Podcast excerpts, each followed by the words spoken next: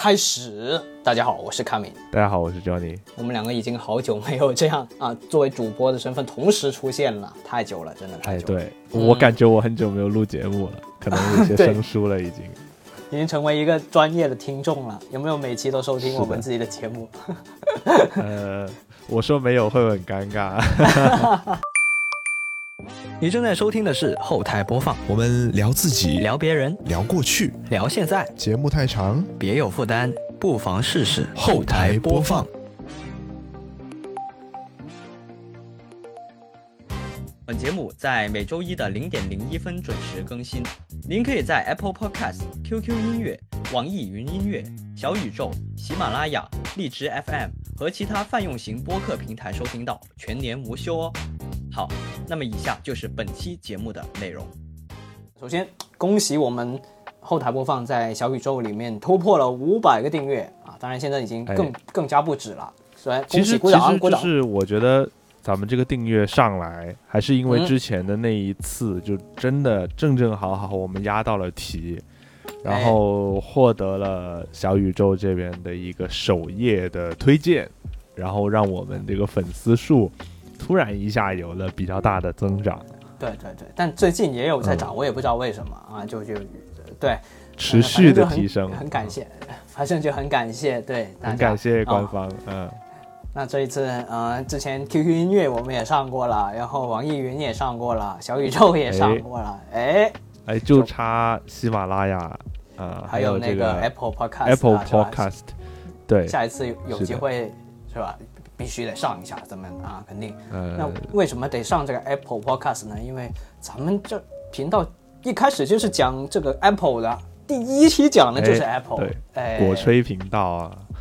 对对对，那当然我们现在已经这个范围很广了，不只有这个 Apple，还有生活类的、兴趣类的、职业类的啊这种话题。像就咱们已经很长时间没有聊过这个数码方面的内容了。嗯，对，所以今天这一期就非常好，而且最近就刚刚这两周嘛，这一周两周，哎，我跟 Johnny 都分别去参加了一些品牌的活动，哎，就是可以，就很巧啊，都是大家耳熟能详的这些国际的呃数码的大品牌，哎，所以咱们就就以这个呃不能说媒体老师对吧，这个呃媒体学生的身份啊，去去稍稍的给他。来分享一下咱们的这个行程，还有咱们上手体验这些新的产品到底有什么样的，嗯，好跟不好吧，都讲一下。对，是，嗯，那按照时间来的话呢，那是啊，我先去的啊啊，我先去的，那咱们就继续按顺序讲啊，行，OK，呃，说实话，这一次十分的错愕啊，事关我刚刚入职到这个新的公司，哎，就突然被。被通知说，哎，你要去这个北京啊，去参参与一下这个一个三星的新品的上手。哎，当时我一听，哟，这个什么上手啊？啊啊，三星太牛了。对，因为大家熟悉我的人都知道，这个我是一个老三星用户了，老曾经对，手握这个 Galaxy S 九跟 Note 九都有。啊，那段时间我跟 Johnny 也也还是在同一个公司动物公司工作，都在动物公司。然后那个时候我也是这个 Note，虽然说我入职动物公司之后，我就已经换了那个 OPPO A 二但是在 OPPO 啊对对，OPPO A 一 A 一 A 一之前呢，我跟卡米一样用的是三星的 Note 九。嗯，对，所以已经是老新粉了，特别是那三板斧什么。One Operation 啊，Good Luck 啊，这些，哎，只有只有真正懂三星的人才知道的一些小技巧。三星说明书啊，哈。对对对，而且我是真的其实挺喜欢 One UI 的啊，说实话，嗯，所以很多人说，呃，不喜欢三星或者是它那个系统很烂，哎，我是完全不不这么认为的。我个人别说哈，就是其实关于 One UI，我还是有些话想说的。正巧最近用回了 One UI。啊，最近用回了这个 S 二十三啊，作为一个小屏的旗舰，然后终于能够再次体验回 One UI，因为我上一台啊 One UI 的手机是 S 二十二 Ultra，然后那台机子就由于芯片的原因它很卡，然后其实我没有很好的静下心来去体验这个 One UI，但是当我用了一段时间国产的 UI，像是呃 ColorOS 啊，这个呃那个 OriginalOS 啊，包括 MIUI，就用了一段时间之后，虽然说国产系统确实非常流畅，然后有很多本地化的功能等等等等，但是三星的系统它好看呐，确实，One UI 它审美真的确实是比较。然后它的这个动效的设计各方面的，因为我之前在 B 站关注过一个 UP 主，然后他就是专门解析这个系统动效的。嗯他就是会根据不同的系统，然后他去啊，比如说你这个操作它有一个什么样的动画效果，去跟观众去拆解，然后去解析。我就是因为看了那期 One UI 的视频，我就对 One UI 又重新燃起了兴趣啊，嗯所以用了一段时间下来，还是觉得啊，三星的审美确实是比很多呃手机厂商这个做操作系统的厂商都要好一些。啊，不愧是国际大厂啊，就是确实颜值上面没得说啊。这次我嗯经过那个，我在那个首都机场，啊，这我在回程的时候进入那个首都机场，一进去就是一个巨幅的这个广告牌，三星的哎。新品这个 Galaxy Z Fold 五跟 Z Flip 五，对，就啊。马上就那个气质就上来了，就是确实哎，你别说啊，这次我从北京首都回来，然后在那个就是走地铁站的路上，就出出机场的那个路上，也看到了 Z Fold 五和 Z Flip 五的广告。就是那一幅啊，就是那一幅啊啊！我坐机场快线出来嘛，没有，我是在广州的白云机场看到。哦啊我不是在哦首都机场看到的铺的挺广啊，就都有。啊，对，机场都有，三星这说明说明这个产品确确实实是，呃，面对这个商务人士打造的毕竟这个售价，我们最后看它这个售价，也确实相对来说是偏高的。虽然说嗯呃 Fold 和 Flip 相比，上一代都有降价，但是它的整体的售价还是偏高。你看一个七八千块钱的小的折叠屏，啊，一个一万二、一万三的大的折叠屏，那不是嗯一般人能够买得起的嘛？嗯嗯，或者说呃没有这个必要，对吧？我手上用的也还行，或者因为你如果一个没有用过折叠屏的人去贸然花这么大的价钱去尝鲜的话，其实是有一个很大的风险的。哎，是的，是是，而且最近刚好我也用了大概两三个星期的这个小折叠啊、我用的是 vivo 的这个 X Flip，哎用了一段时间，这个颜值确实是非常高啊。然后，而且这个它的那个副屏也有很多玩法，就比如说那个可爱的小狗小猫，哎，就做当成一个桌面宠物的这么一种感觉吧。是。对，而且它那个素可皮，是它没无线充电，对对对对对，所以我就用来当备用机用了一段时间，就体验了一下。因为我自己首先，我对于折叠屏这个东西，一开始出来我是不以为然的，我它戳不中我的点。但自从、嗯呃 Moto Racer 出了那个竖折之后，哎，我就觉得哇，方向对了，就是折叠就应该是竖折，这样才才好。所以呢，哦我就一直心里面就很想说，我要用一台小折叠。那刚好啊，最近这你你对这个竖折的执念是来自于假面骑士吗？呃，其实不是，我是很务实的啊，很务实哦啊，没有，我是觉得就是很像那个变声器一样的那种感觉。呃，很多人 这么认为啊。当然，呃，嗯有有这么一点一点点吧因素吧，但主要还是因为我比较务实，我知道这个折叠屏在我的呃占比当中，它不可能作为一个主力机的存在。嗯嗯，嗯对我我自己手手手里面肯定是要有一台其他主力机的，那而且对。得是 iPhone，对，因为我有太多全家桶的东西了。但是就是说，如果啊，如果嗯你这个备用机是这种小折叠，但小折叠它是不支持登录平板微信的，嗯嗯，对我那这个怎聊天啊，么样作为备用机来使用嘛？就我如果很多人的使用场景，就是说我用啊大折叠的使用场景是，我可以在大折叠上面登录平板微信，然后跟那个主力机一样，我都可以在上面处理微信消息，然后呢、也会方便一些。但小折叠就嗯没有这个便利，确实是我觉得会差点意思。如果它小折叠也能支持平板微信的话，呃可能体验上会更更方便一些。嗯，可能是因为我自己没有这个需求，我在这个备用机的处理上面只是登录非常浅层的东西啊，有那个、嗯，呃快递、外卖、微博，然后就没有了。其他的，比如说什么哦抖音、小红书跟那个 B 站，都是我公司工作的那个账号登录在上面，就相当于一个运营机的一个存在，所以我没有什么太重的需求在上面。对对对，我甚至对于拍照都没有很重的需求。我那就那就其实折叠屏就很适合，因为折叠屏拍照都不怎么地。啊，对，那小米的不好说啊，小米的新的出来怎么样，怎么不好说，但是至少是现在的折叠屏来说，都都不怎么样啊。嗯，对，确实，我也拿着它去拍了一些 vlog 啊，它那个不是可以折成像 DV 机一样嘛，九十度，然后假装自己是一个 vlog，纯纯的伪需求。对，然后我就还真的这样拿着它去那个上海的那个呃 BW，我就这样，其实还蛮多人看着我的，对。他们可能不知道我拍出来的可能效果不咋地啊，看着是挺好看的啊，拍出来确实对对对对不咋地。但是你要说嗯拍自己，这效果肯定是比别的手机要好的，因为外屏可以直接看外屏来预览的话，用的是外面的主摄，就不是用里面的挖孔的，那这个成像肯定是要好一点的。但是你说整体的对比起来的话，那肯定是不如一些别的，例如说像 iPhone 它有杜比世界这样的。的场景的话，对对对，所以呃，最最近我又把它给换换走了啊，就不折了，因为就体验过一段时间，还是感觉呃，这个有点去有点去魅了，对。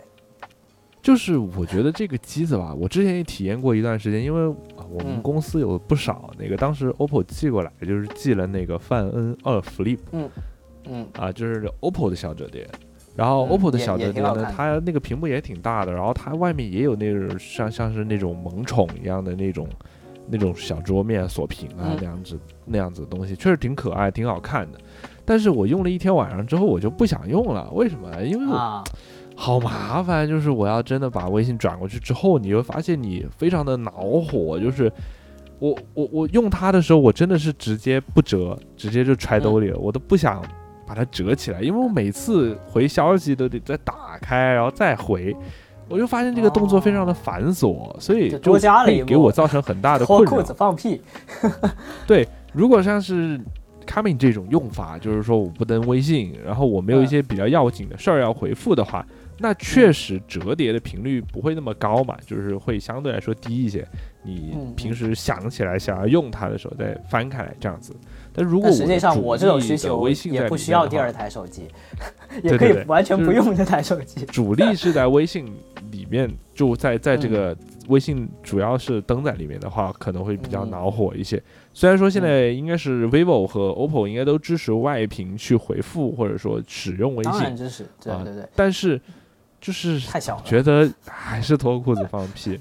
太小了，这屏幕真的太小了。对对对，就感觉。呃，至少折叠屏在我这儿现阶段来说，呃，用过真正用过之后，感觉确实，嗯，没有达到我心里的预期吧，或者是用起来确实没这么方便吧。对，但你要说这产品这三星这次发的这这两台机子，我倒是觉得挺有兴趣，特别是福利普五，嗯，福利普五全新的这个外屏，我觉得太漂亮了，嗯，还真是，哎，这就讲到了啊，我这次去北京，就是其实就是参加一个小小的上手会。那，呃，三星一般在全球的发布的一个节奏是这样子的，他们会在全球举办一个发布会，就像 Apple 的发布会一样，啊，秋季、冬季、春季这样。然后那一个是主要是讲英文的，就面向全世界的。然后这一次今年不是很特别吗？他们在自己的本土的国家韩国首尔，终于在举办了一个，对，他从来没有从来没有过，对吧？然后这次也有一些之前都在美国嘛。一一些比较大的大 V 就去到了现场去去看去上手，对，那当然像像我我我我这样的就就肯定去不到嘛，对吧？那那天好像是，但是但是你要这么想哈，就是你二十七号去的嘛，你二十七号就能上手上手这个新品了，然后我们这边去三星发布会上手新品就等到了三十一号，就是三星中国区的发布会录制，这就是一个呃节奏问题，就是一般无论三星。那个全球发布会是在韩国还也好，还是在美国也好啊，它都是比中国的三星中国的发布会要早一个星期的，对吧？三星它会单独在中国再开一个发布会，因为大中华区它毕竟也是一个比较大的市场嘛，对对也是需要有一些，而且它也没有谷歌套件，所以它在无论是机型方面呢，还是市场方面都会有一些比较大的区别，所以它必须单独开一个发布会。那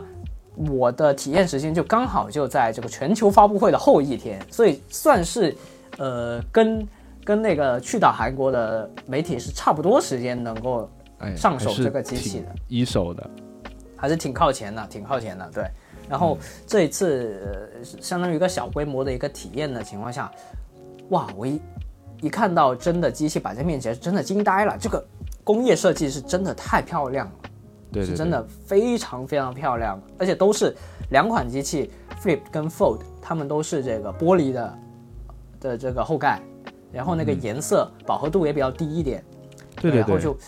是亮面的，然后就，而且这一次不是铰链升级了嘛，改成这个水滴铰链了嘛，平整了很多，然后整体的质感看着就非常非常的精致，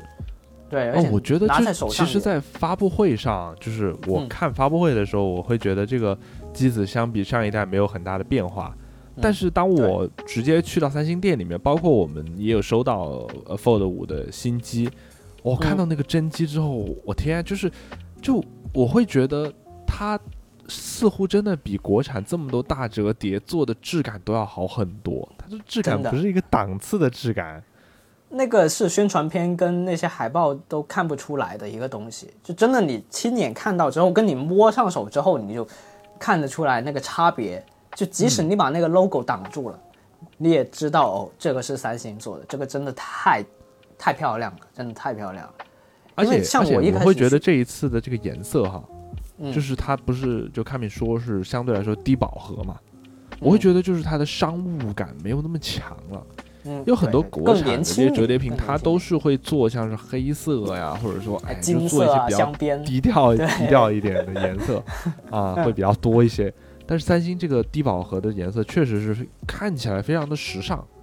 我觉得它有点靠近 S 系列的那种那种颜色，对吧？就更嗯打年轻一点的市场，就或者说大家现在看那什么韩剧的男主女主，他们可能会用这种颜色，就比较年轻，也比较精致的一些一些人群。对对对对。是的，然后这一次，呃，当然我自己最喜欢的还是这个 Flip，就小折叠啦。它这个嗯，前面的外屏是真的，基本上已经大到不能再大了。呃，我们知道那个呃 Moto 最近也发了一部 Moto 新 Razr 四零还是叫什么？啊，好像叫 Razr 正它四零它名字挺长的啊。也是很大的一个外屏。它那屏幕就是完全外屏，就是它整个屏幕，然后中间挖了两个孔，就是用来放摄像头嘛。但三星的策略就是说我避开它，就跟刘海一样，我避开它，所以看起来蛮像一个文件夹的一个图标。文件夹，对对对，对对对，嗯但是这样的审美就好看很多，就精致很多。嗯，对，然后也有可能是因为 Moto 它其实是现在联想自己的设计嘛，可能会稍微的 old school 一点，对，也也也有这个因素在了，应该是对。嗯，三星这几年的设计，虽虽虽然说每年都没有怎么大改，但是它确实是一点一点的跟之前有点不一样了。对。对，但是呃而且越来越好看了，对，越来越精致了。我我自己是其实我觉得上一代 Flip 四也已经很好看，主要是我没有想到这一次的那个 Flip 五的颜值有这么大的提升，再加上嗯它推出的这个全新的这个颜色，确实是非常好看。但其实这一次 Flip 五，其实你上手之后颜色什么的不太重要啊，因为它前面的外屏在熄屏的状态下，看上去都是一块类似于黑色的镜面一样的东西。那你你自己拿手机，你肯定是拿下半部分的嘛。那个时候其实你的手就已经把那颜色挡完了，就没人知道你拿的是什么颜色手机。但是你中框上还是能看到一点点的嘛，就是 那转转轴能看一点点，对，对这就没没这么明显啊。这个也是跟直板的手机的发展趋势是一样的，随着屏幕越来越大，就它发挥的空间就变得越来越小了一些。哦，我觉得这一次比较吸引我的应该是这个蓝色，嗯，就这个海浪蓝，然是是然。后非常好看。但这一次主推的是那个绿色啊，就是啊可能有点淡雅一点的。冰薄荷是吧？对对对。那我因为我上手的时候还没有那个名字，我还不知道。哦，这个是是哦不不，我看的这个是这个是三星商城的专属定制色，然后嗯，定制色它跟普通的还不一样，它是黑色的中框和黑色的那个摄像头，哦啊，因哦为这哎这一次。这一次它没有那个 TB 的联名了，也没有搞那些花里胡哨的，对对对对对就主主要就自己搞自己啊，比较务实而且这。次先行者还直接升杯嘛，它直接内存从嗯对对对二五六升到五幺二，还挺划算的。是，但是啊，熟对，如果你熟悉三星的用户，就大概就知道啊，就就可以，并不需要这么着急购买。那如果你不熟悉三半星半，年后咱们那个四千块钱淘宝见，对对，如果不熟悉三星的呢，你又看到我们的这个听看到这个海报跟广告，听到我们这个播客之后，感觉哎呀，确实很不错，很想入手，那嗯你就别着急，别着急啊，别完完全是可以压一压压一压啊，对对对，它还是有很大的跳水的空间在的。对，而且，对于你用惯了国产手机的人来说的话，那个 One UI 的整个的操作逻辑还是有一些比较大的不一样，对，这大家还是还是要去。习惯一下。嗯，是的。对，然后这一次我去到那个小小范围的上手的那个空间里面，我发现，哎，还真有人平常就自己就用 Flip 系列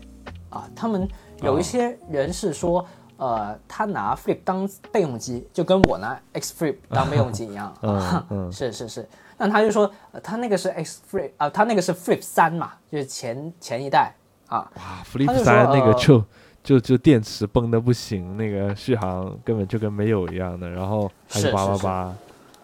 那因为它当备用机，可能续航方面还行吧。他就说他用了之用到现在啊，它外面那个那个碎了，就折折痕的地方，最外面那层膜碎掉了，嗯嗯，然后他就直接把它给撕了。因为三星之前不是有个新闻说让大家不要把最外层那个膜给撕了嘛？那其实是屏幕的一部分嘛，对吧？是这个在呃 Fold 一代出的时候，这个事情还闹沸沸扬扬，但他直接就说啊、我把那个碎的给撕了。然后当时我们其他的一些呃博主就惊呆了，就说啊，这这都可以吗？然后他说，嗯，用起来也没有什么问题啊，这样就、嗯嗯，听起来有点有点运气的成分在，确实挺不可思议的。嗯，大家不要轻易尝试，是的，就还得还还是得去这个情况应该要直接找售后，然后去去重新贴一张这个膜而已。对，是这个也说明说，呃，竖折也好，横折也好，即使像三星这么强的一个国际的大大品牌，Flips 呃三到现在差不多两年的时间，它的这个折折叠就已经会出现一些问题了。对，而且我们在闲鱼上面也经常能看到说，非常多的都是这种折叠屏出现屏幕问题的案例。所以就是折叠屏，我始终觉得是富人的玩具，就是嗯咱们没有财力没有这么雄厚的情况下，还是不要轻易的购买尝试，毕竟还是很金贵的，就它会比直板手机金贵很多，所以你对对对。你你要是不不小心点用它的话，那确实成本会高很多。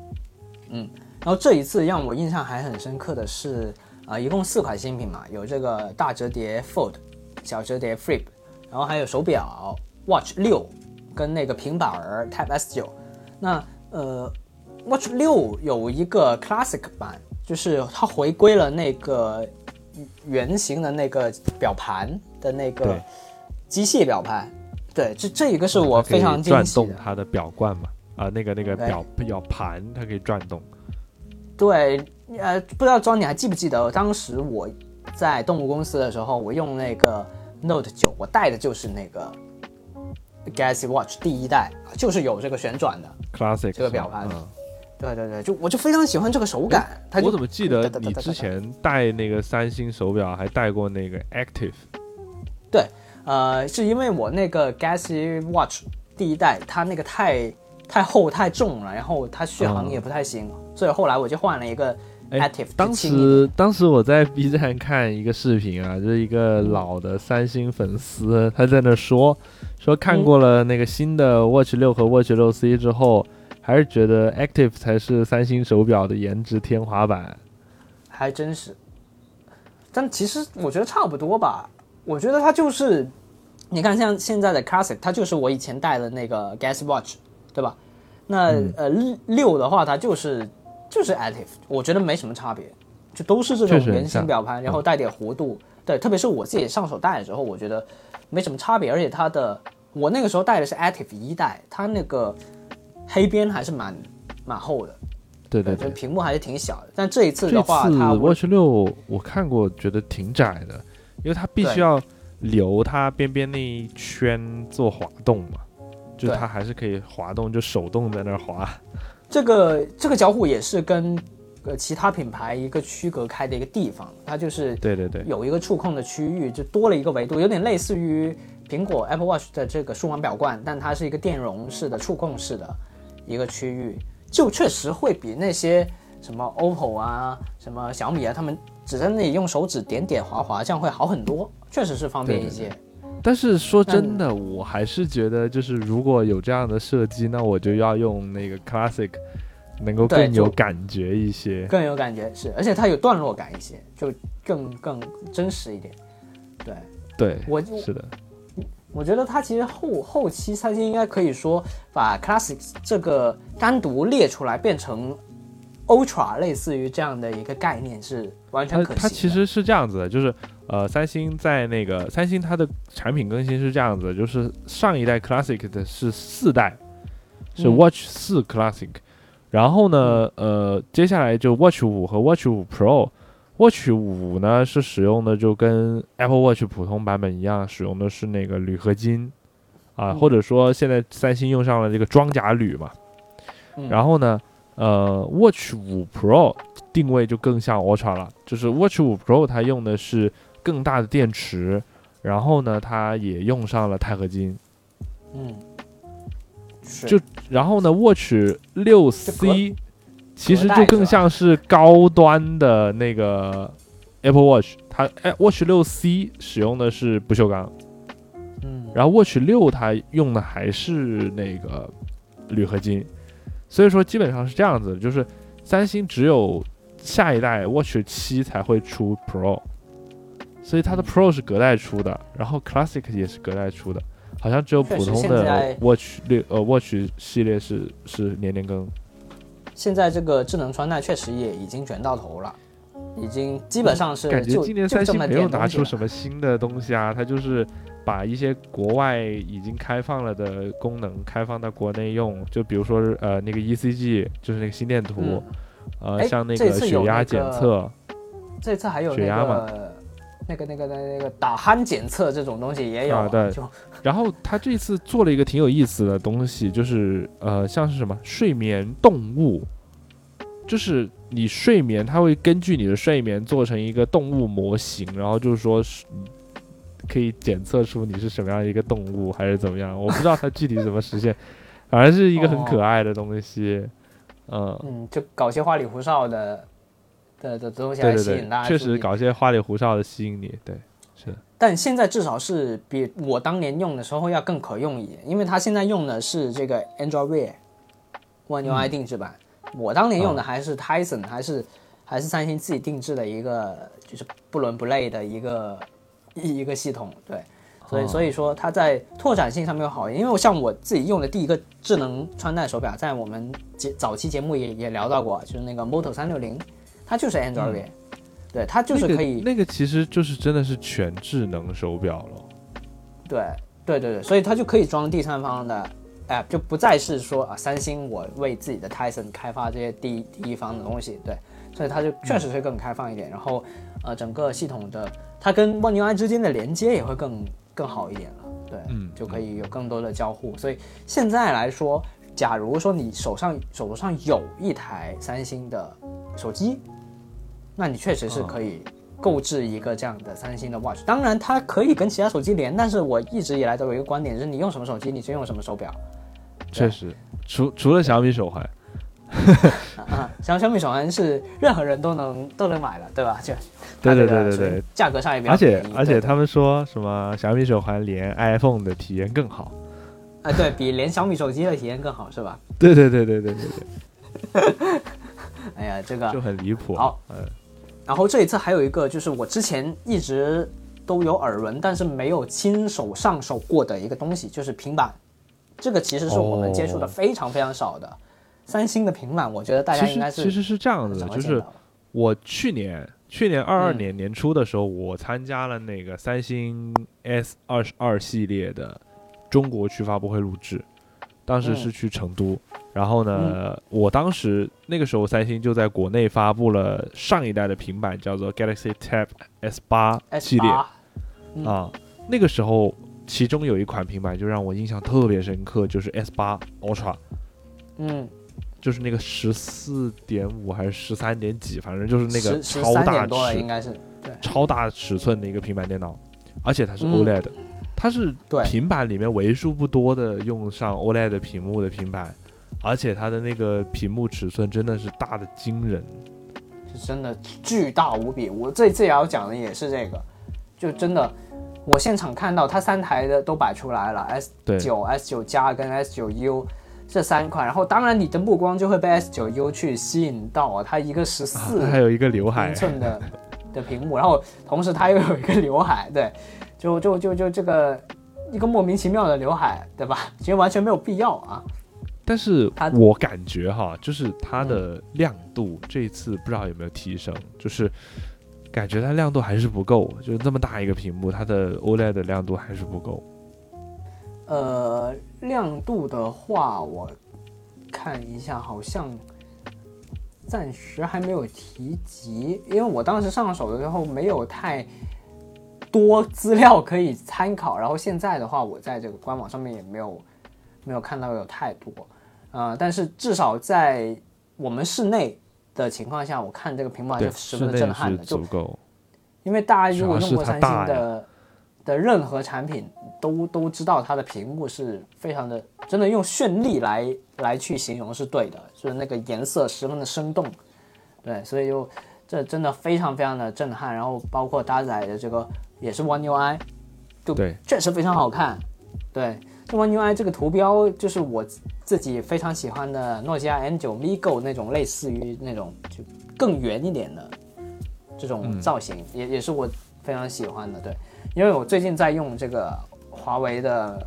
这个 Mate 五零 Pro，用的是这个鸿蒙嘛，我就感觉这图标怎么看怎么不顺眼，就 确实哦 对吧说说到这个，这个，这个，我们接下来就是下一个发布会再讲啊，下一个对对对发布会再讲对。然后这一次比较可惜的是，我没有拿到 S Pen 去、啊去做做一个体验。对，我不知道主要你你们那边有没有 S Pen 可以补充一下？嗯，倒是没有，但是我就我觉得这次三星的 Type S 九系列还有个非常有意思的，就是谁会给平板做 IP 六八防水认证啊？啊，嗯真的就只有三星做了，就是 S 九系列这次这四款其实都是防水的，然后而且它的呃 S Pen 也是防水的。对都防都防，而呃对，呃那个大折叠小折叠，他们虽然不是 IP 六吧，他们是 IPX 八，就嗯只防水不防尘嘛。也是也是这样子，也是基本上。但是它它是这么多平板里面唯呃这么多折叠里面唯一一个有这个的，就是它确实是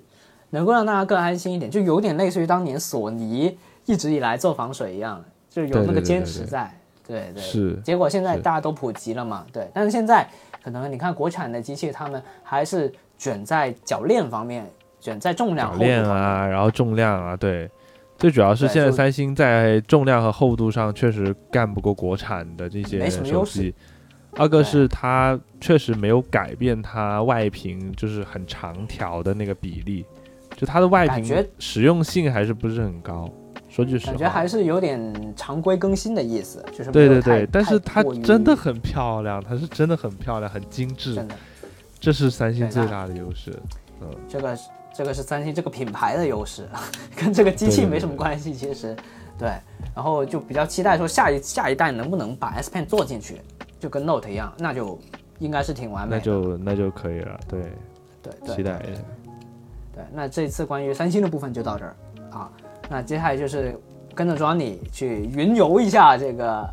呃小米的总部，啊对吧？啊，去去小小米老北京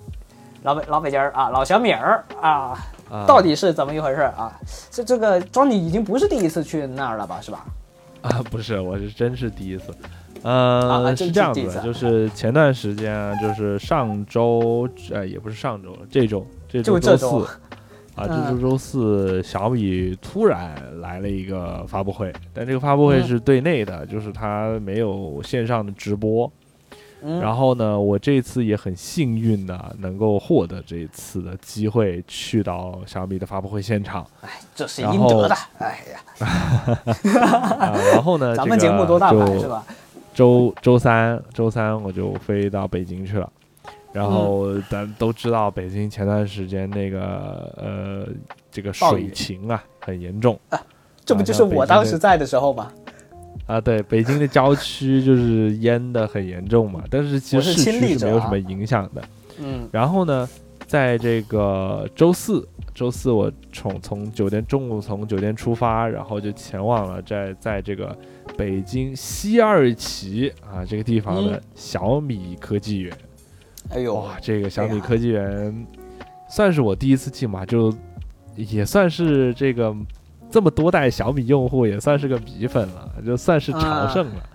啊，我一直挺向往的一个地方，就是看一看小米科技园到底长什么样子。就毕竟其他的厂商，呃，我觉得那种感觉没有那么强烈，像是、呃 OPPO 在深圳的那个春笋大厦，其实我一般般。然后包括华为在松松山湖的那个小镇，我其实也一般般。嗯就除了除了小米科技园之外，我最想去的地方就是库比提诺 Apple Park 啊，这个跨度有点太大了吧？所以说咱们去不了 Q Q P T N O 的话，我就只能去咱西二旗的小北小米科技园了啊。呃，小米科技园简呃人称小小苹果园儿是吧？啊，那北京还真有苹果园这个地铁站。确实。然后呢，这个呃，我们是直接在门口拿那个邀请函给那保安扫一扫，然后我们就拿了一个访客的一个贴纸，把嗯这个贴的，然后你就可以进去了。一进去呢，就能看到小米的 H 洞，就是它前面是左边是 A 洞，右边是 H 洞，H 洞上面就挂着那个小米花二百万换的新 logo 呃，为什么 A 直接就跳到 H 了？就就啊，它是应该是一个 U 型那样子，它 A B C D E，、然后然后就 H 就出来了，它是一个 U 型的一个设计。左手边是 A 栋，右右手边是 H 栋，H 栋就是我们这次的会场所在地。然后 H 栋上面就是我们刚刚说的，就是二百万设重新设计的那个小米 logo，确实挂在上面还挺好看的，我还拍了几张照片。然后呢在左手边，对对对，有点万 UI 万 UI 的感觉。然后在左手边呢，也是一个，嗯，算是一个有一个牌牌立在地上，然后呢上面也是小米的 logo，、然后呢地上还有一个那种小很浅很浅的水池。就它那种水池是你一不玩手机一不注意，可能就踩到里面去的那种水池，啊，很浅哦很浅，就是你可能所以小米手机要做防水。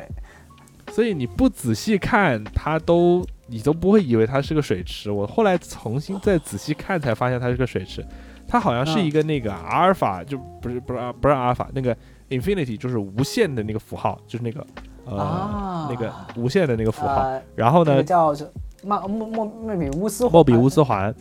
然后呢，对对对里面就是写着小米的英文字，就是英文字母，就是拼音嘛，蜜小小米啊，小米，它是小米。小米，然后呢，就这个是它 A 栋门前，然后呢，嗯我们走进 A 栋就能够看到，就是一个嗯，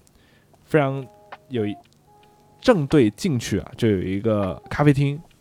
然后呢，嗯这个咖啡厅呢，就是应该是专门服务于他们小米公司的，因为它这个咖啡厅就叫做小米 Coffee 哦啊。然后他们的杯子啊什么的上面都有小米的 logo。然后我也去那儿点了一杯，呃，喝了一下他们的拿铁。可以用那个小米商城的积分兑换吗？不可以。然后我为什么是这么说？说是他们服务于内部呢？是在我点单的过程中，我发现就是看到他们在做一单，就是做完了之后，就他们内部的人就就说送到哪哪哪哪个会议室。他们那边有需要，然后呢，我就是觉得它应该是一个内部的。然后在这个咖啡厅的隔壁啊，就是呃非常出名的，就是我我去我在网上看过好几次的小米之家总部店啊啊，就是。大家都知道小米之家还是挺有自己的简洁的设计风格啊，然后铺的店也铺的比较多嘛，然后它在总部的店确实产品非常全，而且它的像是手机啊什么的配色都非常的多，然后呢像是它像十三 Ultra 呀、Beats Fold 二啊这些手机都摆在了最显眼的位置啊，它最新的旗舰，然后呢还有像是各种各样的小米的一些智能家居的一些东西啊。它那个店做的是真的非常的漂亮啊，非常的亮堂啊，就只能说亮堂来这么这么形容。然后呢，这个就是 A 栋啊，我能我能参观的地方，其他地方要过那个闸机。然后啊，从 A 栋出来，我就一直往里面走，一直往里面走，就能看到小米园区里面，像他们其实喝的东西挺多的，有那个小米 Coffee，然后我还看到有星巴克。然后还有喜茶啊，这个几个都有都有在小米园区里面。然后呢？那这些是大众可以进去的吗？应该是也进不去吧，因为你一开始不行不行，他内部人员对吧？他内部人员就是你要工牌才能进大门。哇！然后那些都是小米内部员工使用的东西了，就有点像校园了，就有点这样子的感觉，因为它是个园区嘛。然后呢？在那个呃，应该我不记得是 H 栋后面那一栋楼，我不记得是哪一栋了。那栋楼呢，下面是有一个小米的一个非常著名的一个雕塑吧，啊，或者说是一个雕像这样子的东西。那个东西叫做会飞的猪。嗯。啊，不是 Fly Pig 啊，就是啊，会飞的猪。确实是一只会飞的猪。啊，给看一看一下，就是对这个在网上非常火。啊，它就是一个那个金色的翅膀，然后银色的那个身体啊，这个还是小米一个挺挺出名的一个标志啊啊，这个给康明看一下那个，就我刚刚说 A 栋门前有一个小水池哦，有点像有点像下雨之后的积水。对对对对，它确实是做成这个样子的。然后呢，这个就是啊，这个星巴克门前啊有一个小米的这个著名的一个。雕像这样的东西，嗯，然后再往后走呢，在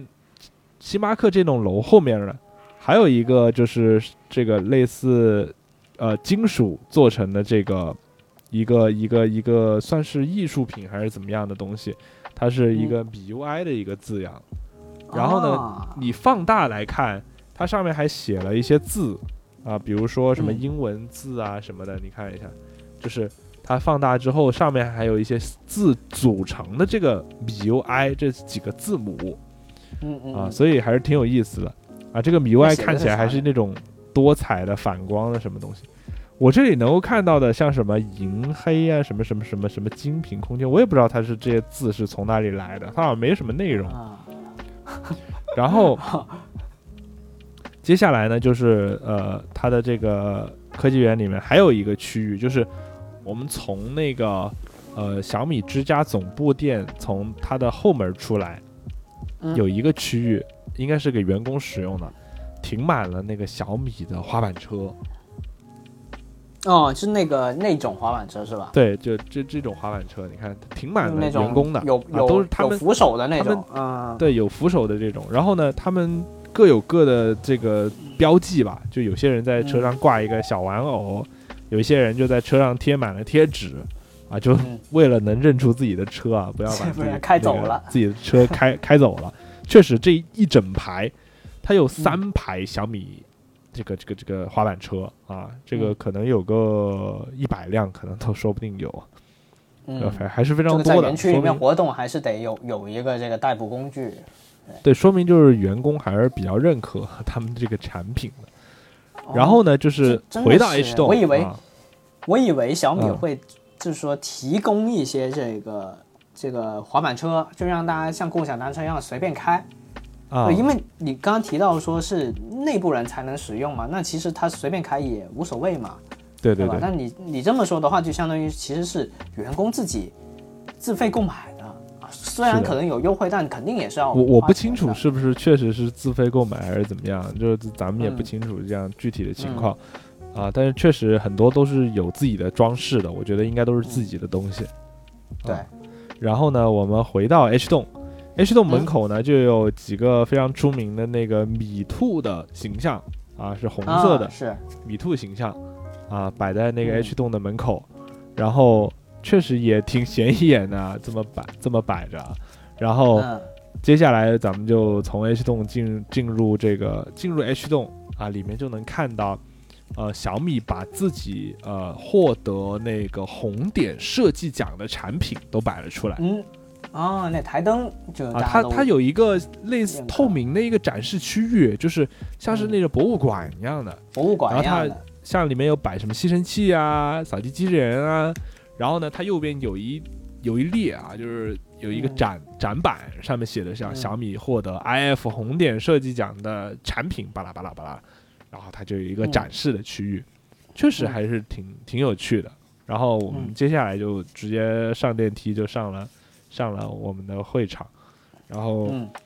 这次小米的发布会呢，其实是一个，就是光是讲性能的一个发布会吧，就是它主要就是呃说了公公布了一下啊，呃接下来要嗯。发布的 K Redmi K 六零至尊版的性能信息，也就是嗯。跟一个是跟天玑联合使用了他们那个天玑九二零零 Plus，然后呢还有跟一个呃原来做这个显示芯片的叫做 Pixelworks 嗯啊，就是很多家都有用他们的显示芯片嘛，就是像什么插针呐、什么的，就是有用嗯他们家的芯片。它这个公司叫 Pixelworks，来到了国内之后，它改了一个中文名叫做主点。这个 这个名字让我觉得有点奇怪啊，但是确实这一次就是他们三方啊互吹吧，算是这个会是三方互吹，红米、天玑啊，就联发科跟主点这三家公司互吹，嗯。然后也算是公布了一下 K 六零至尊版的一些信息，但具体的就是没有什么内容，或者说也没有任何的产品展示，确实觉得有点可惜。我不知道这个月还有没有机会去看呃红米 K 六零至尊版的发发布会，呃真正的发布会啊，那届时可能会有更多的信信息吧，我觉得还是可以期待一下。嗯，对，这一次就有点类似于，确实是让你去参观小米园区的一个旅游的感觉，对吧？哎也没有说太重的对对对对任务，对，就是的。毕竟它没有没有发布什么呃硬件的产品，而且这次就是相对来说小规模，因为可能就那么一百多个媒体，可能一百个媒体都不到，就是很小规模的一个、一个会议。嗯，哎，有点类似于咱们上次去那个重庆参加那个 OPPO 闪充的那个那种类型，也是这种呃，那个那个活动好像还相对来说还会大一点点，我这次去的啊更小，更少。嗯，更小一点，嗯，对，就是都都都是有这么一些，我也不知道为什么会有这这这这些发布会啊，这这不能算发布会啊，对，沟通会。其实它是这样，子，就是确实是个沟通会，然后呢，他这次都没有在线上直播，基本上都是呃媒体老师在微博上面直播，就是、嗯，我觉得主要还是要要试出一个他们三方合作的信号给到对对对大，家是的，是的，是的对让你们。你们作为媒体来说去公布一下，呃，推广一下这个事儿，对，应该是只是起到一个这么样的。其实最主要，我觉得还是要对大家让大家对红米和天玑的联合打下一个信心吧。也因为是之前很多人觉得红米手机搭配天玑芯片基本上是管生不管养嘛，就是米 UI 嗯对于后期的产品呃就是系统更新啊这方面做的不够积极。然后这一次也嗯。释放在这个沟通会上面释放出一个信号，就是说，呃，K 六零至尊版将会首批支持升级 MIUI 十五，然后也会是哦。第一时间获得系统的重大更新，所以这次算是给大家打一个底吧。就其实我嗯。之前有也有身边也有朋友是之前用过红米，呃，就是天玑芯片的红米，啊，然后就就就就骂的比较多，确实，呃，红米在这方面做的差一点。啊，但是嗯其实这两年稍微好一些了，这这两年应该会稍微好一些。至少现在有这么一个合作，在对对对，短期内或者说这一两年还是没有问题的，还是可以有一个持续的保底的一个更新。而且而且这次我觉得还有一个很有趣的东西，就是它这次跟 Pixelworks 用的这个芯片，虽然说是都是 X 七，但是这次、呃红米 K 六零 Ultra 支持了一个呃新功能，还挺有意思的，就是叫做超分呃超分辨率，还是在游戏里面做超分，就是它是超分插帧一起开。就等于说，嗯你可能能在手机上体验，它是说能够体验一点五 K 的原神，一点五 K 分嗯这个就有点类似于前段时间那个 iQOO 十一 S，就也是有这个超分插帧的这么一个功能啊。嗯对，应该是有点类似，就是呃，那个 iQOO 十一 S 用的是 V 二加还是叫 V 二芯片嘛？跟对对对，Pixelworks 这个应该还是会有点不一样，但是我觉得还应该会挺有意思的。如果它都能同开的话，啊，你嗯就能体验一个比较高清的，然后呢，那个也帧数比较高的一个，对对对对。最主要是你多一颗芯片能帮你去计算这些东西，你本身的芯片就能够专注于游戏的渲染。嗯对，嗯所以说明至少现在有几个品牌都是往这方面去努力，去这个大方向是这样，就给到大家。哎但是对于我们这种手机用户来说，没有需求，呃，我都不玩这种大型 RPG，对，不玩手机游戏真的没有需求。嗯，谁谁玩手机游戏？玩游戏我就去游戏机。对对对，是的。OK，那嗯，MIUI 十五的话，其实我个人还是蛮期待的，就这次会有一个什么样的？哎呀，说到米 UI 十五吧，就是作为一个米 UI 长期用户来说，我觉得 确实应该说两句。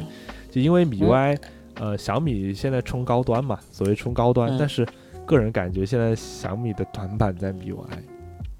哦，就其实呃，小米十三系列非常成功，我觉得是非常非常成功，特别是小米十三这款机器。嗯呃，在小米商城，我们能看到评价，就纯评价啊，纯评价数好像有一百三十万，嗯就你能够看得出它卖的非常火。这这台机子，一个是它嗯确实屏幕相对现在主流的手机比较小，它是六点三六还是多少？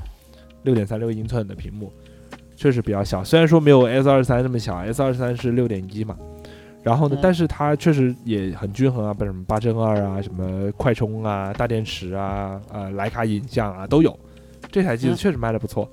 然后呢，就是小米十三 Pro，小米十三 Pro 又有陶瓷机身，又有那个长焦微距，这影像方面也不错。然后嗯最近发布的小米十三 Ultra，、那影像上确实是真的非常非常强，而且也有啊很像相机的这个设计啊，所以它各有各的好吧，各有各的嗯优势在。确实，这一代十三系列的口碑还是可以的，但是呢，就会你会感觉，包括小米 Mix Fold 二，还有十三 Ultra 这种要走向高端的机器，它还搭载的是 MIUI。你会觉得，就嗯 MIUI 的整体审美还是太过于幼稚了，就是太过于不够高级。太年轻了，而且就是审美确实跟不上高端，就是或者说跟高端质感这种事情是不沾边的。嗯所以，呃，就是说，如果啊，咱们这次应该是 K 六零 Ultra 的那个发布会上，小米会发布这次全新的 Mix Fold 三，应该是会在这个嗯发布会上发。然后它也会很强，一个是应该是轻薄，二个是它也在折叠屏上面上徕卡四摄，嗯那你在这个前提下，你要做一个高端的折叠屏旗舰，你还不发新的 MIUI 十五，或者说你把你的这个系统变得更高端的话，我会觉得小米错失了这个时机。我倒是真的很希望他在发 Mix Fold 三之前把 MIUI 十五给推了，嗯就因为小米太需要一个更好的系统。就与其说华为是在做年轻化，小米就应该做老年化。就也不是老小米应该就更成更成熟，更就 MIUI 更大气成熟。就应该对更做成像大气一 One 点 UI 那样的的那种，就是它更适合全年龄向，所有人拿着都不对违和。对对对，是的对。就华为，其实我之前我会感觉，嗯，太老年化了，包括华为是真的老年化，这个包括 UI，但这次 Harmony 四点零呢，其实有做一些努力，我看得到他的努力。我在我之前其实有看呃小泽的视频，就是他比如说做几个主题，像是天气，像是那个呃，就你可以拿自己的头像做那个整一套的表情啊，那个那个那个那个主题，包括用那个 emoji 做做主题，哎，都挺有意思的，很年轻化，确实很年轻化。但是呢，你要想想那个主题再换回来，还是华为这套丑不拉几的那个图标包，你会对，觉得很不搭这个就，是我难受的就很地方。割裂，非常割裂。嗯，对，说到这儿的话，我就作为一个真正的 Harmony OS 四点零的用户，就可以啊、说两句了、啊，咱们就引就引出来这个接下来华为开发者大会，也不是也不是怎么，就其实这一次开发者大会会觉得让我觉得很短，这个是我的第一个观感，嗯就他嗯没讲什么东西。然后后来我仔细看完之后，我回想一下，好像它很就是很好像这很长，对，它又又很短，但是它又很长。对，它因为它讲的东可讲的东西不多，不多。然后，但是我仔细回想一下，好像 iOS 十七也是这样。你仔细回想一下，iOS 十七好像也没更什么东西，也是更了几个主题，对吧？也是更了这些，就嗯，感觉到是确实到头了。然后这一次的这个 Harmony OS 四点零呢，它呃对比 iOS 有一个好处，它就是面向大众的公测就很快就有了，就直接铺开了。因为我我哎其实是、这个这个我觉得挺好的，就是其实是向 iOS 靠拢，嗯，但是 iOS 的话，我们得是那个开发者用户才可以去体验到新的系统嘛，公测吧还是要等、嗯等一个月嘛，对吧？但是这一次 Harmony OS 的话，它就是我不知道之前是怎么样，反正这一次是直接当天那个发布会结束了啊，四四点钟，下午四点钟就开放了，直接公测了。对，所以它的快很多的，更多人可以更，而且它也不需要装什么描述文件，你只需要在华为的那个 app 叫我的华为，点进去，然后点立即尝鲜，然后就收到系统的推送通知了，就非常非常快，非常便捷，然后也没有这么多门槛。当然，如果你是开发者的话，你可以更早的体验到，啊，在甚至在这个发布会之前你就有拥有这个资格了。对，但那个的话，因为我平常没没没怎么用华为，所以我就没有成为这个开发者的一员嘛。对，啊我是直直到看到这个发布会，我才决定说，哦，我要拿一台华为出来，然后我就 掏了一台 Mate 五零还是想 Pro，当场就嗯，对，当当场场想升级，当场升级体验了一下，然后体验下来之后呢，呃，升级之后，它那个玩机技巧这个 app 就推送了，说 Harmony OS 四有有哪些玩机技巧，然后点进去就看到有四个亮点，那基本上就是这次发布会的所有内容了。其实他根本就不需要开这个发布会，直接给大家看玩机技巧不就行了吗？这个就真的没有太逗了。是是觉得是不是 Harmony OS 四给人的感觉更像是 iOS 十七那样子，或者说 iOS 十六的这样子的更新，就是还真是。更新了个锁屏。啊，iOS 十六对。更新了个锁屏嘛，然后就是一些对。小点，对，这一次其实也是，但其实这一次有有几个大的更新，呃，目前为止我们还没有体验到的，那就是小易接入了 AI 大数据，对这个绝对是一个巨大的华更新，为什么盘古，对盘古。模型，这个是真的非常厉害的一个地方。但这个呃，稍稍等到月底的时候，我们应该就能体验到了，这一点绝对能够影响到大家的生活，因为像之前非常火的 ChatGPT 这种东西，它有一定的使用门槛，对吧？你得其实包括 ChatGPT 也好，包括 New Bing 也好，都有使用嗯门槛。就是嗯对我觉得，其实手机厂商接下来的一个大方向就是应该把自家的语言，就是语音助手接入接入大数据大数据。对对对对，太需要了。对，而且像华为这种，它拥有，因为鸿蒙系统它是一个全产品的、全场景的这么一个系统，它的生态链是非常多的。那当你小易一旦接入这个，那就说明你家里面的所有的关于华为的 Hi-Link 的智能设备就全都活了，他们都能够很连贯的去。去完成一些很复杂的指令，这一点是非常重要的，就相当于你你你家里面的东西一夜之间全部活了，这个是绝对是有一个先发优势的，这一点连 Apple 自己都做不到，因为首先 Apple HomeKit 的东西它非常昂贵，然后能够组成那些东西也非常少，然后 Siri 确实也非常少，所以，而且所以苹果我真的真的在等把小爱接到那个呃 AI 大数据之后真的小爱，我觉得是目前可能我们能体验到就是智能家居接入最方便、性价比最高，然后呢，也是用起来也是还是不错的。但是如果它那它能接的话，会好很多。对对对，那我们就得看小米了。但小米在这方面的储备肯定是没有华为多的。对确这个实确实，但是至至于这一仗今年有没有做努力，咱们就不知道了。所以这一仗的话，华为嗯如果想要在智能家居方面赶超小米的话，我觉得，呃，这个 AI 接入 AI 大数据的小易很有可能就是一个转折点，就很有可能是它就靠这一个打了一个翻身仗。对，那呃，至于说其他的语音助手，你是像天猫精灵这样，它其实没有其他硬件基础的，它就是单纯一个音响，所以它不具备这样的威胁。所以目前为止，应该也就是这两家在国内是可以打一打。对，对那对对，还有其他一些更新呢，就首先它更新了一个灵动岛，这个叫实况窗啊，这么一个东西。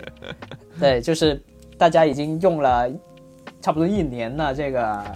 呃 这个实呃叫什么实时活动，好吧？啊，实时活动那些外卖啊，什么啊打车啊，就直接就出现了。那其实这个在 One UI 上面也有，也有，就呃那个 Flip 的外屏，你一旦开启一个倒计时，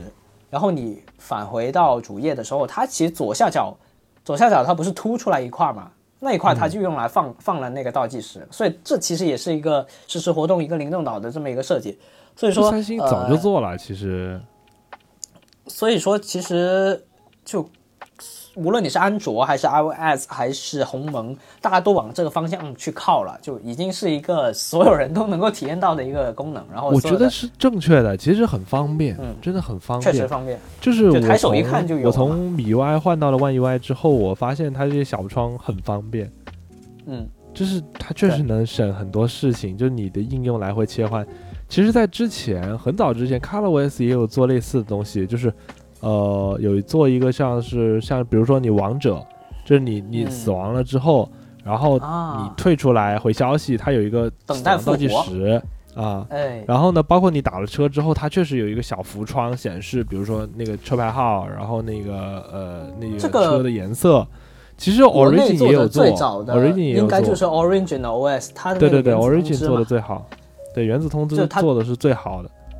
Vivo 一开始把系统大改成为 Orange OS 的时候，就已经主推这个玩意儿了。对，就再搭配它那个非常巨大的小组件，它就用来做做这种实时通知。但是因为呃 vivo 的影响力其实还是一般嘛，所以还是得 iPhone 来做这个事情之后推动整个行业软件适配，所以现在大家才会像雨后春笋一样看到这么多 App 的厂商在跟进这件事情。是的，其实这个东西很早很早就有了，对。那这一次华为也跟上了。那哎软件的开发商们其实很省事儿，就毕竟我都为 iPhone 做了这个设计，那这个 API 直接一接入不就完了嘛？就也不用过多的重新设计。真的真的很省事儿啊。嗯，对。然后下一个就是这个天气锁屏实时天气啊，这一点就是嗯我去年在 iOS 十六上面最喜欢的一个呃功能更新。啊我也是花了很多很有趣这个很多时间去吹它，对，但这个华为这个有点不一样啊，华为这个有点不一样，它这个呢就就这个这个这个嗯这个审美就很华为，它就是那种嗯一眼就看出来是华为做的啊，这个选的就因为像呃 iOS 那个呢，它会看起来更高级一些，更、嗯。更淡雅一些，它就跟那个自自带的天气 App 是高度一致的，就完全一样的。然后中间主要是留白留非常多。华为这个呢，它是有一些呃有一些物体在中间的，就比如说晴天，它是有一个草地的，它不是纯纯的就是一个蓝天。对，啊而且这一次，而且这一次它是用了利用了陀螺仪来同一个天气情况做了三套那个壁纸。就当我的手是往上，就我躺着拿手机的时候呢，那那你的显示的就是看着天。那我平常站立的时候竖着使用呢，那就看到的是一片草地。当我放在桌上的时候，或者我呃手往下的时候呢，我看的就是一个池塘，一个地面，这么一种感觉。呃，这个想法是很好，就有点当年呃安卓二点三的那种交互了。就二点三的时候，其实是玩桌面是玩的非常多的那些动态壁纸，对吧？还有那种什么池塘那种涟漪，还有那种什么波点，就是你可以点一点这个屏幕，然后它会有一些呃有一些光波啊什么的。就当年还是有非常多的这种玩法，而且当年那个硬件这么差的情况下，大家都会花非常多的 RAM 去 去运行这一个主 主页对吧？态壁纸啊。但是我觉得其实呃，我看了小泽的视频，我会觉得华为确实还有一个地方没有想到的点，嗯，就是说你一些极端天气它没有做相应的动画，比如说雾霾，啊。比如说风这个沙尘这种极端天气，它就做了晴雨，然后这些呃阴天，就这些其实就对于人们出行没有特别大的影响，除了雨啊，除了雨，但是呢，就是就会觉得天气这种东西其实就是预报嘛，就是说让你知道外面是个什么天气，你要做准备。那么你是不是应该更多的把极端天气做出来？呃，首先我觉得这个玩意有很有可能是赶鸭子上架的一个很临时的一个功能，对它肯定是没有完善的，就感觉、感觉像是呃他们 OS 要出四了，但是想来想去没什么好讲的，要不加一个天气壁纸吧，这样有给人这么一种感觉啊。对，嗯而且我刚刚不是说了吗？像那个呃晴天的时候，我看到的是一个草地嘛，那这个同体其实是会有一个干扰因素在的。就假如说我用 iOS 的话，我其实就是看到一个太阳，对吧？那这个时候我很强烈的知道现在的天气是什么，我我会跟我外面的窗外的天气做一个挂钩。但是当我用鸿蒙四点零的这一个天气壁纸之后，我看这个草地，我是联想不到我外面的天气的，就我觉得它是一个主题，它跟我的天气没有关系，对吧？它会影响到我的判断，我根本就不会说哦，原来我设置个壁纸是跟外面的天气是一样的，我没有这种感知。嗯嗯，对，它没有给到我一个真实的交互感在这里。对、iOS 那个大家用了硬点，应该也有感觉到，特别是那个它其实也有很多套的。当你到呃黄昏的时候，或者到晚上的时候，它也会更换嘛。对，它会随着时间变化嘛。华为这个也会，特别是那个黄昏的时候，我是觉得巨真实。iOS 那个，我是很多次，我一出门一推开一看，我手机壁纸跟外面的天是一模一样的，这个渐变的这个黄昏，哇，我就觉得好神奇。对，那种那种感觉是不一样的。那华为这个还是有一点卡通的风格在的，就让我有点难以联想到，这是我一个真实的 的体验的。同时还有一个非常令人诟病的，就是它的三种不同的这个陀螺仪的这个切换非常的生硬，它就直接就是一个像 没有做 PPT 一样。是吧？嗯，对，你要么你就做成像啊看它这个 VR 一样，他这个播播 PPT 就做的像那个淡入淡出是吧？就是淡入淡出。对，这这就就感觉嗯，这个确实是个啥呀？都不知道。有点难受。而且最最让我意外的一点是，当我更新了 HarmonyOS 四点零之后，我第一时间就去找这个壁纸，结果我没找到。然后后来发现在哪儿呢？你得进入设置，然后再进入到这个桌面和个性化，然后进入主题，然后还得去下载个性主题，嗯才能找到相应的主题。这个包括说，呃，那个 emoji 的那个，还有像啊把自己抠出来那个，反正这次更新的三套主题都是相当于在主题商城里面去重新下载的。那也就是说，你只是上上架了三套这个主题，对吧？这个其实跟对他们流你没有把它直接放到系统里面去，我觉得完全就应该去放到系统里面去。对，他就那我就会想说，那我你，那我要想要获得这个全景天气的这么一个东西，那我为什么要升四点零呢？好像没有任何的必然的联系，你你跟之前没有什么差别嘛，对吧？啊，当然这一次我看到那个华为，刚刚也也一直说啊，它这个图标确实很丑，这么多年了 都很丑，从 EMUI 开始，轻，它主要是绘绘的很厚重，这么一种感觉，对。对，它的这个呃对比度太高了，然后画的很笔笔画画的很深，对，然后但这一次它确实有做一点点优化，就有点类似于、呃有原生谷歌原生的那种呃 Material U 那种，它会随着你的主题壁纸的颜色再去重新取色去重绘，就比较适合的颜色。啊，这个是真的有的。然后当我换上之后呢，这个就有点像三星 One UI 里面那个调色板嘛，就它会整一个系统 UI 跟着你的系统壁纸的那个东西去变。呃，但是我不知道是不是仅限是那个，它是不是有没有有没有主题限制的，还是说你用什么主题都可以那样变？呃，目前来说，我用的新的这三个主题都可以。哦，都可以好，那还那还。然后，呃，但是有一个唯一我发现一个难受的点是，当我换完之后，我发现第三方的 app 它没有重绘，它就套了一个那个那个框，那个圆角矩形啊！我操，啊，这这个就太敷割裂了，衍了吧，太敷衍了吧，对这就太割裂，就只有只有他自己的第一方的原生的 app 有做哇这重绘，这真的就是。敷衍好吗？这根本就没有好好做。而且套完之后呢，就本来就丑，大家一起丑，本来对吧？就丑啊，现在是现在更现在是很突兀，现在是很突兀，我就突然是那个那个就是原生的稍微好看了一点点，然后三方的就更丑了。三方的巨丑，三方的之前还是大家都是圆角矩形，现在是在一个呃主题色的圆角矩形里面套了一个更小的圆圆角矩形，这个是真的丑到没边儿了，真的不开玩笑。而且而且我主屏幕的这些 app 都是在应用榜里面前十的 app 啊，对吧？嗯都是一些很常用的不 app，做适配，都没有适配，这一点就啊、呃确实差点儿差点。当然这个是、还真的还不如图标包呢。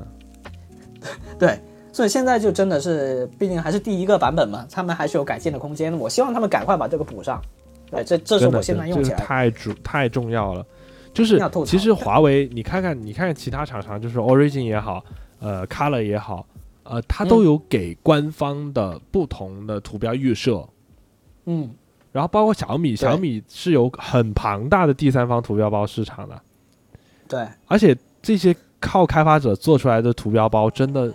能够适配我系统里面百分之九十以上的 App，、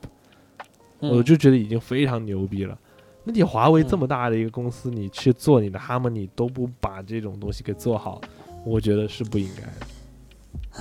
而且我现在因为我换了这个新的主题嘛，主要你也可以在从这个屏幕里面看到啊，嗯嗯嗯听众朋友们也可以通过耳朵来看到啊，就是也非常的年轻，非常的好看，对吧？嗯但是这个图标就就就格格不入啊，格格不入。嗯嗯，呃，这个亮度稍微降低一点，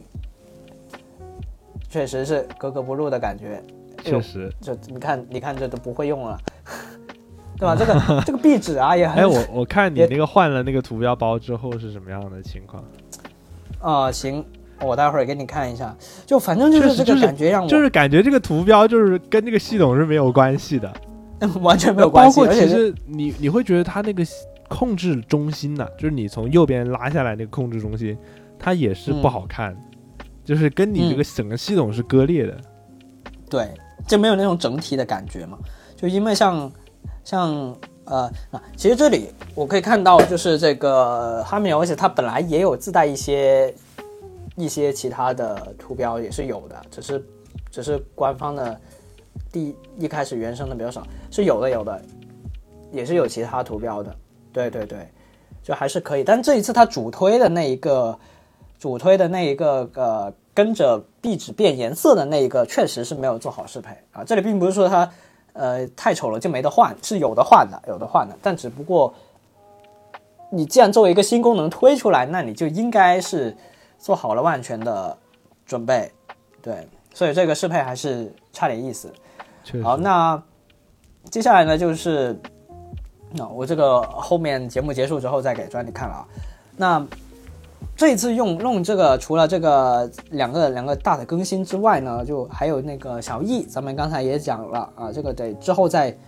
再去能够体验得到。那这一次其实还还有两个更新的点，就一个就是那个安全、那宣传片，我不知道你专你看了没有，拍的真的挺好的那个。那哦广告片、安全，啊，不知道啊比跟叶师傅那个比怎么样？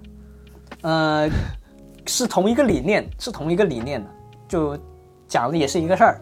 但它嗯场景更丰富一点，对对对，嗯更浮夸一点，更广告一点。啊，叶师傅那个呢就更写实一点，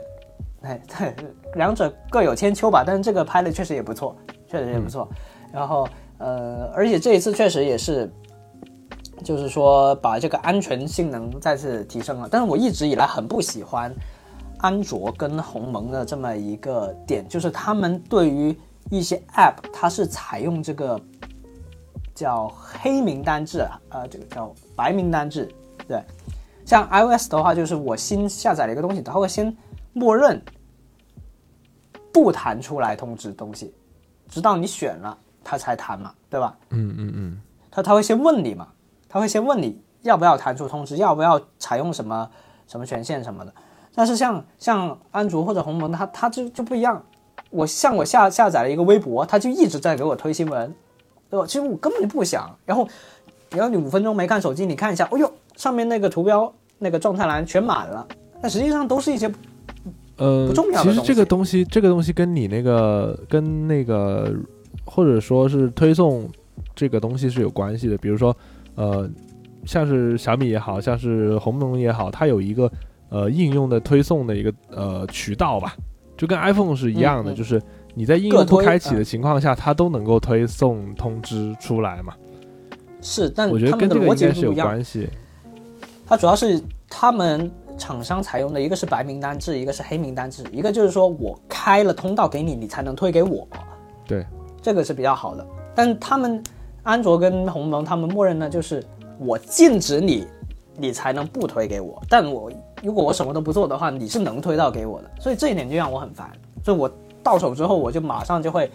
看谁弹出来，我马上就把你给关了。这对对对，这个就我我我基本上就是看看谁推，然后我就马上关，就是我不需要的就赶紧关。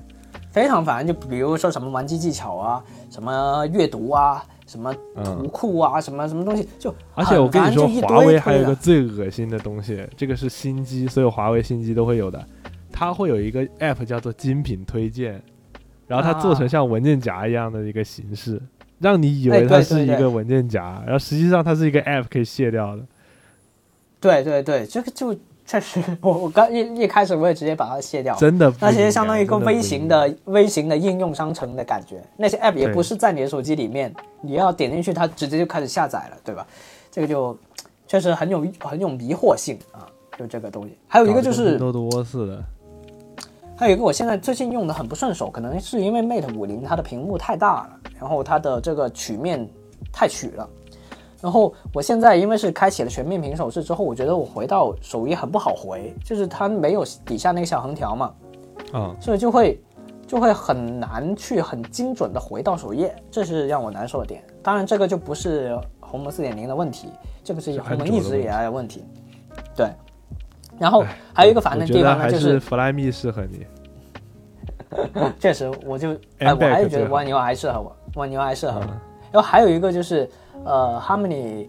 OS 三还是二开始不就有那个向上滑一下，它就有那个小组件是可以钉在桌面的嘛？嗯，只要你下面有横条那个。那我问题就是我下面常驻的这四个东西啊，它都有小横条啊。当我想回到首页的时候，它就冲突了。每一次我想回到首页，结果我就弄了一个这个啊小、小卡片出来，哎，这个就很难受。就希望它能有个开关，能能不能给它给关了？就就这个这样能更更好一点。对，确实。这是我这几天体用体验下来这个 Harmony OS 四的一些一些感受吧。对，哎，说句实话，咱们年龄还没到用 Harmony OS 的时候，所以还接受无能。突突突然就会有一天就成长了，就说哎呦，我对，必须得整一台这个。对对，必须整一台华为 啊，嗯特别是年底哈，就确实我们还要就说一个算是新闻吧，也是算是旧闻的嗯东西。呃，前段时间就是有数码博主说到华为的五 G 芯片，相可能嗯年底就要来了。就也就是嗯有可能华为的五 G 在年底就有手机会搭载华为，就是它华为自家的手机会用上自家的五 G 了。但是一开始肯定是一个终端芯片啊，但是嗯确实华为正式宣布回归了，这对于手机市场来说是一个好消息。但是，嗯嗯，至少从我们现在看 Harmony 四点零，我对于华为还是没有很大的期待。就是嗯其实阻碍我们用华为或者说用 Harmony OS 四点零的一个最大的阻碍，一个就是嗯我们刚刚说到的美观系统 UI 设计不年轻化，这是一个问题；二个是这个系统实在是太多广告了。嗯，走到哪儿都是广告，特别是系统级别的应用太多广告了。就是你如果说你一台旗舰机，你卖七八千，你还给我塞广告，我都觉得这是一件非常不可理喻的事情，而且是这么多，嗯啊，就是很烦是，对，而且这各各个关的入口还不一样，就它啊！有的你你必须啊，比比如说啊，华为手机上手啊，我要上 B 站搜索华为手机关广告最全指南，然后你要上去 一个一个关，一个一个关，一个一个关啊，这样才行。嗯，是真的，确实体验上面略有不佳啊。就但当然在芯片上面的话，我们还是很期待回归的，因为像现在最新的数据是，呃，现在在国内，呃，这个份额占的最多的是 vivo，vivo，然后是然后是 OPPO 然后然后是苹果，对，然后是这小米，这三个都是这三个都是百分之十七还是百分之二十七？对，然后华为的份额，呃，荣荣耀荣耀份额会比华为对，多。荣耀还还还会比华为多。但接下来如果华为有五 G 芯片之后，我觉得最怕的应该是荣耀。对他们就对自己家人要打一下，啊家人没有啊就是 就是就是荣耀现在已经把华为不当老爸看了，那华为到时候教训起来，那更加是更加猛了。对，反正他们还还打不到 OV 那一层，应该还要再花个一两年时间恢复一下，然后这个时候 OV 可能就要稍微紧张一下了啊。对对，因为像 OV 的话，最近他们自己的自研的那个芯片不是也受到那些打压了嘛，对吧？是也也是受挫的，大家都不不怎么样啊，所以这个米冲高还真有可能，对吧？这么一通分析下来，好像小米还确实有 有这么点哎机会。米冲高关键年还是要看 MIUI 啊，UI 太拉是咱们就胯了。咱们就期待一下啊，这个战局啊，终于又有又精彩起来了，对吧？终于又又又又，因为像其实 Apple 的话其，实今年我觉得还会有很有意思的几个点啊，就是小米嗯现在曝光出来的消息，小米十四将会是超窄边框，就超窄四边的一个直屏机，然后小米十四 Pro 呢还会做一个四边微曲的屏幕加超窄边框，所以这个还挺有意思的啊，就是它如果真的推出来，就包括今年小米十四 Pro 还会有一个特别的版本。是用钛合金中框。嗯啊，小米也是应该是第一个跟进苹果脚步的，因为现在曝光的消息说小呃 iPhone 十五 Pro Max 或者说 iPhone 十五 Ultra 这台机子将会用上钛合金中框嘛。小米应该嗯也是超窄边框嘛，然后嗯第二个跟的应该就是三星，三星 S 二十四 Ultra 应该是会用上钛合金中框，所以太精彩了，有值得期待值得期待。啊是是是，现在感觉一一片向好啊，对，就充满希望，对对太好了。对，充满希望。希望下一次咱们都都能再去现场，再去上手一下这些机器，然后再给大家发回地方的前方的报道，对吧？哎，那好，今天这一期就就差不多了啊，咱们也聊了这三个品牌，其实是不止，咱们聊了很多品牌，对，对而且也久违的回归了一下这个科技数码类的这么一个节目。片头终于又可以，以用上了。